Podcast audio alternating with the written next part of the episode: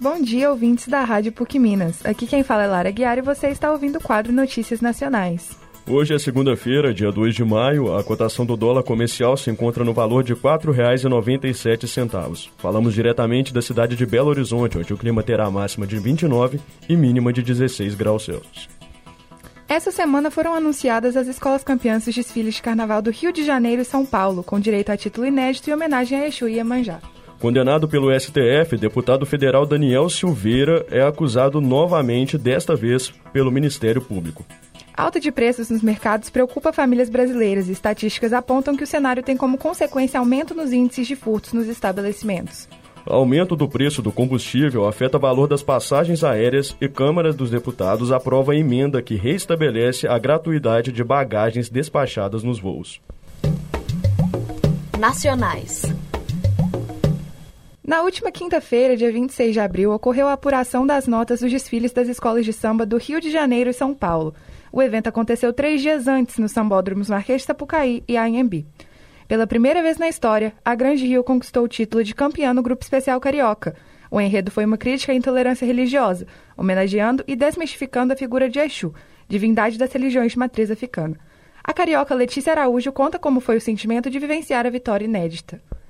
Desde pequenininha eu acompanho, né, os desfiles e as apurações. Fico nervosa em todas, torço em todas, essa não foi diferente. Finalmente foi campeã de um título mais do que merecido. É, a Grande Rio fez história nessa aí. Não só eu acho isso, mas eu acredito que muitas pessoas também. A Grande Rio, ela sempre bateu ali na porta, chegava até a colocar a mão na maçaneta, mas nunca conseguiu abrir de fato a porta. E esse ano ela conseguiu não só abrir, como escancarar. Eu pelo menos tinha a sensação de que não tinha como não ser campeã, mas por todo o histórico, né, da Grande Rio nas operações, eu tinha aquela, aquele pezinho atrás de, cara, será que desse ano não vai ser de novo? Só que as pessoas com quem eu conversei, as pessoas ao meu redor, todo mundo falou do desfile.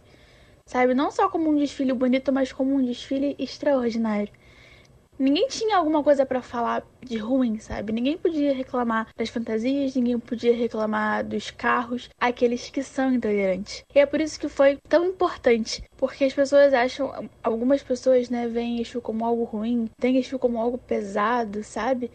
Como algo que merece ser evitado. E na real, a Grande Rio trouxe um desfile tão leve, falando sobre algo que as pessoas consideram tão pesado, que veio tirando isso das pessoas, sabe? Veio, veio trazendo um tema muito importante, que é o tema da intolerância. As pessoas hoje elas têm maior liberdade, sabe? Pela região, para praticar a religião delas. E ter trazido isso de uma forma tão tranquila como foi o desfile, as pessoas sorrindo, uma energia tão gostosa, é, além de estar tá incrível, né, visual, visualmente. Enfim, foi um desfile que eu disse, eu repito, histórico. Para mim foi e continua sendo muito importante essa vitória. Não só porque eu torço muito para Grande Rio, mas porque além disso trouxe algo tão bom para nossa cidade. É, Caxias é sempre retratada como algo ruim, como um lugar perigoso, sempre com notícias ruins. E de fato ter visto a, a Grande Rio trazendo para nossa cidade algo tão positivo, sabe? As pessoas falando tão bem sobre a cidade, tão bem por conta desse desfile, as pessoas querendo vir para cá, querendo vir aqui no dia que ganhou, pela festa, pela energia que as pessoas estavam emanando. É, foi de fato incrível, sabe? Foi muito incrível, muito especial. E vai ficar marcado com certeza. A Grande Rio fez história nessa época aí. A Grande Rio não foi grande apenas, mas foi gigante esse ano. E como o próprio enredo diz, né? Grande Rio sou eu. Eu sou a Grande Rio, sabe? Desde pequenininho eu torço pela Grande Rio. Desde pequenininha eu sei quem é a Grande Rio. Enfim, eu não tenho palavras para expressar quanto eu tô feliz por esse desfile ter sido tão extraordinário e ter nos trazido esse título maravilhoso. Já na capital paulista, a grande vencedora foi a Mancha Verde. Ao som do samba enredo Planeta Água, a escola exaltou Iemanjá em sua apresentação. A disputa pelo título foi acirrada. As quatro escolas de samba mais bem classificadas terminaram a apuração com a mesma nota, e a vitória foi decidida no critério de desempate, o quesito comissão de frente, no qual o Alviverde recebeu quatro notas 10. Rian Oliveira, participante do Grêmio Recreativo Cultural Escola de Samba Mancha Verde, participou do desfile e nos contou como foi a experiência de viver esse momento. Este ano é meu primeiro ano desfilando com a escola, né? Porém, eu sempre acompanhei desde pequeno pelas telinhas, assistindo aqui de casa mesmo. E eu confesso também que sempre foi um sonho meu poder atravessar da televisão para dentro da avenida, né? Mas acabei tendo essa oportunidade esse ano através da Mancha Verde. Foi algo muito realizante para mim. Depois desse tempo todo, foram dois anos e alguns meses parados sem o nosso carnaval. E agora, em 2022, depois de muito trabalho duro, depois de muitos ensaios tensos, creio que não somente para Mancha Verde, né, quanto de outras escolas de samba também, a gente pôde aí voltar para a avenida levando todo o nosso espetáculo e fruto de todo o trabalho que tivemos nesse tempo parado. Bom, esse ano a Mancha Verde trouxe aí para a Avenida o enredo Planeta Água, que falou muito sobre a importância da preservação e da valorização deste recurso natural que está presente no nosso dia a dia, muito presente. O enredo aí ele tem duas grandes vertentes.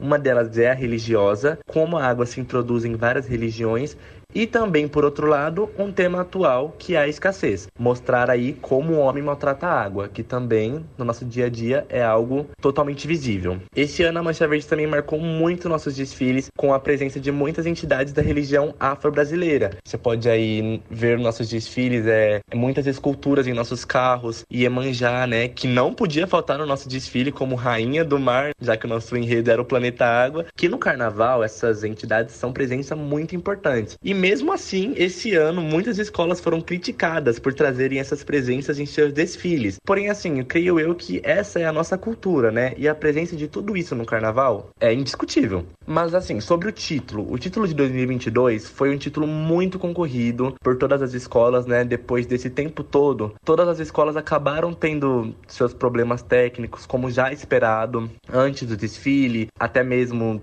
no momento dos seus desfiles e depois dos desfiles. Inclusive, a Mancha Verde teve um grande problemaço com o braço, né, de uma das esculturas de Oxum que havia no nosso abre-alas. Um dos braços acabou despencando antes do desfile, mas nossa equipe de barracão de alegoria conseguiu ir lá consertar com muita eficiência antes do carro entrar na avenida. Nossa escola acabou perdendo aí sete minutos de desfile, mas nada que poderia nos causar penalidades. E não a hora que a escola vai entrar na avenida, né? A gente pode entrar, né, o tempo que quiser na avenida, só tem que terminar no tempo certo. No fim das contas aí deu tudo certinho, saímos levando o título de campeã do Carnaval de 2022 em São Paulo. Confesso que até agora eu tô assim tentando processar tudo, tô muito feliz com esse título, ainda ainda mais por ser o meu primeiro carnaval, meu primeiro desfile. Já sou aí muito grato por essa vitória que tivemos este ano, né? E assim, vou dizer uma coisa, eu admiro muito o Carnaval da Mancha Verde, por ser uma escola aonde representa uma torcida de um time de futebol, que no caso seria o Palmeiras, a gente recebe muitas críticas pelo próprio povo do carnaval,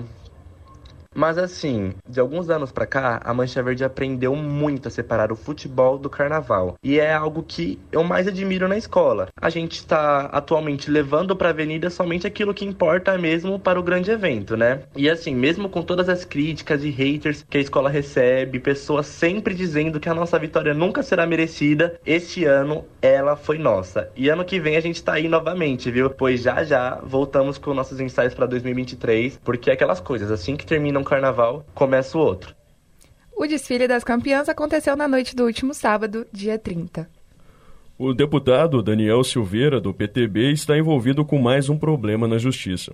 Segundo o Ministério Público, no período de maio de 2019 a maio de 2021, Silveira pediu ressarcimento por um contrato de consultoria jurídica em nome do advogado Samuel Pinheiro Maciel. Todavia, o Ministério Público declara que a consultoria legislativa da Câmara dos Deputados é quem foi a responsável pelos serviços. Ou seja, segundo a alegação, Daniel Silveira teria usado dinheiro da Câmara para pagar por serviços que não foram prestados. Em documento oficial, é pedida uma ação pública para cobrar o ressarcimento de 660 mil reais aos cofres públicos, referentes ao custo dos serviços. Silveira já carrega um histórico de problemas com a Justiça. Em fevereiro de 2021, o deputado foi preso após divulgar um vídeo em que fazia apologia ao AI-5, usado como instrumento de repressão durante a ditadura militar. Já no mês passado, foi condenado pelo STF a oito anos e nove meses de prisão, por estímulo a atos antidemocráticos, mas recebeu o perdão do presidente Jair Bolsonaro, anulando a pena. Entretanto, foi durante as eleições de 2018 que Silveira ganhou os holofotes. Em um ato pró-Bolsonaro, ele, junto ao atual deputado estadual do Rio de Janeiro, Rodrigo Amorim, quebraram uma placa de trânsito em homenagem à vereadora Marielle Franco, assassinada em março daquele ano. Desde os mercados aos grandes centros comerciais, a população brasileira tem visto um embate. A alta dos preços dos alimentos faz com que seja necessária uma grande estratégia e planejamento financeiro para simples compras diárias. Em razão da grande crise econômica alavancada pela pandemia, os responsáveis pelos sustentos nas residências precisam fazer escolhas para que as compras caibam no bolso. É o que diz o aposentado Hélio de Souza, de 81 anos. Muito difícil. As coisas estão muito caras, o poder aquisitivo está muito menor, o comércio ele tem umas artimanhas para vender e a gente que, que leva tinta. Quem, quem é aposentado, por exemplo, que tem um salário que não sobe muito, fica cada vez mais com dificuldade de comprar. A causa do aumento dos preços também é um mistério para grande parte das pessoas, o que aumenta a indignação, já que é difícil encontrar apenas um responsável pelo cenário. É o que comenta o mecânico Décio Janúzio, de 58 anos.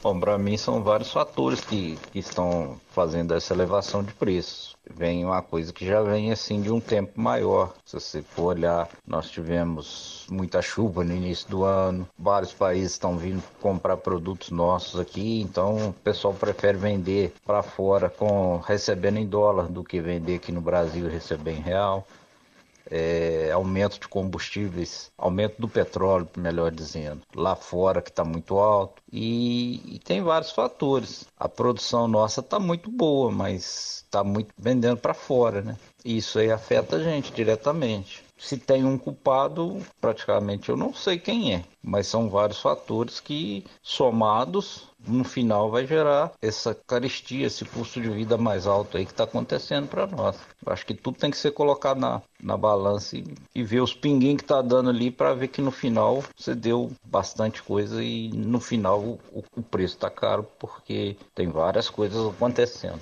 ao mesmo tempo. Tivemos também a pandemia, que, que obrigou todo mundo a ficar parado um tempo, e com isso as coisas se elevaram, custo, preço, produtos muito vindo da China que não estão chegando, então mesmo o transporte da China para cá. Então isso aí tudo foi, foi somando, no final deu isso que está acontecendo hoje aí. A elevação dos preços faz com que muitos lares não tenham todo o sustento necessário para uma vida saudável e, por fim, atinjam a miséria e são obrigados a encontrar um outro meio para a sobrevivência: a criminalidade. Desde o início da pandemia, defensores públicos veem um aumento de crimes famélicos pelo Brasil, que são furtos de alimentos motivados pela fome. Em alguns estados, de acordo com o levantamento da Defensoria Pública, os furtos de itens básicos como carne, manteiga, papel higiênico e desodorante têm sido cada vez mais presentes desde o início da crise sanitária. Desde a flexibilização das políticas de combate à pandemia da Covid-19, o crescimento da procura por passagens atingiu diferentes companhias aéreas brasileiras. Na última terça-feira, dia 26, a Câmara dos Deputados aprovou a emenda que restabelece a gratuidade de bagagens despachadas no vo nos voos. O líder do Republicanos, deputado Vinícius Carvalho, afirmou que os deputados precisariam rever a cobrança das bagagens, uma vez que disseram à época que era necessário cobrar pela bagagem para que houvesse redução dos custos das passagens, o que não ocorreu. Além do aumento da demanda, os preços das passagens variam de acordo com o trecho, disponibilidade de assento e, sobretudo, alta do dólar e combustível querosene de aviação, o QAV. A passageira Carolina Chiarini contou sua experiência em relação à utilização de serviços aéreos. Nós estamos de olho, de olho nos desmandos, de olho nessas cobranças e passar a incluir, sim, a cobrança. No último mês, a Petrobras anunciou um aumento de 18% no QAV, o que torna as passagens tanto nacionais quanto internacionais ainda mais caras.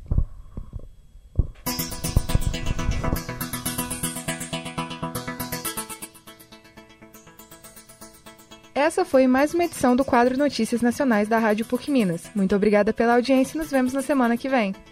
Repórteres Lara Guiar, Felipe Soares, Giovana de Souza, Pedro Januzzi e Isabeli Rigueira. Supervisão Getúlio Nuremberg. Produção Equipe Lab Rádio PUC Minas.